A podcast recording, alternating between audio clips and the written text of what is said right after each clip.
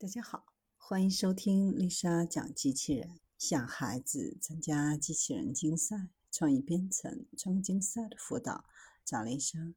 今天给大家分享的是加装于人体的机械臂。肌萎缩侧索硬化症也被称为卢加雷氏病，是一种神经退行性疾病，会损害大脑和脊髓中运动所必需的细胞。美国哈佛大学和马赛诸塞州医院的研究团队合作开发了一种基于传感器的系统，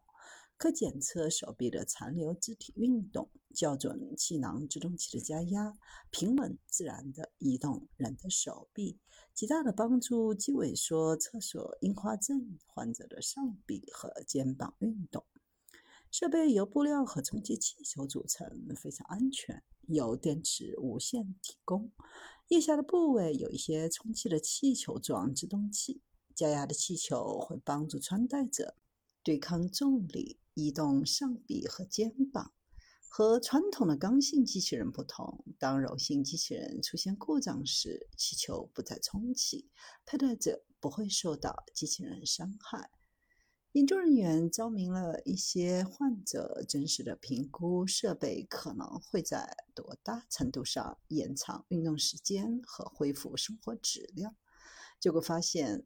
设备改善了参与者的运动范围，减少了肌肉疲劳，提高了握住或伸手拿东西等活动的能力。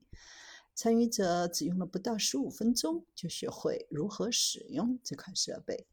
它能够作为帮助中风患者的康复应用，帮助患有脊髓损伤、肌肉营养不良的人。但目前受技术的限制原因，肌萎缩厕所硬化症开发的这种设备原型只能在肩膀上还残留有运动的参与者身上发挥作用。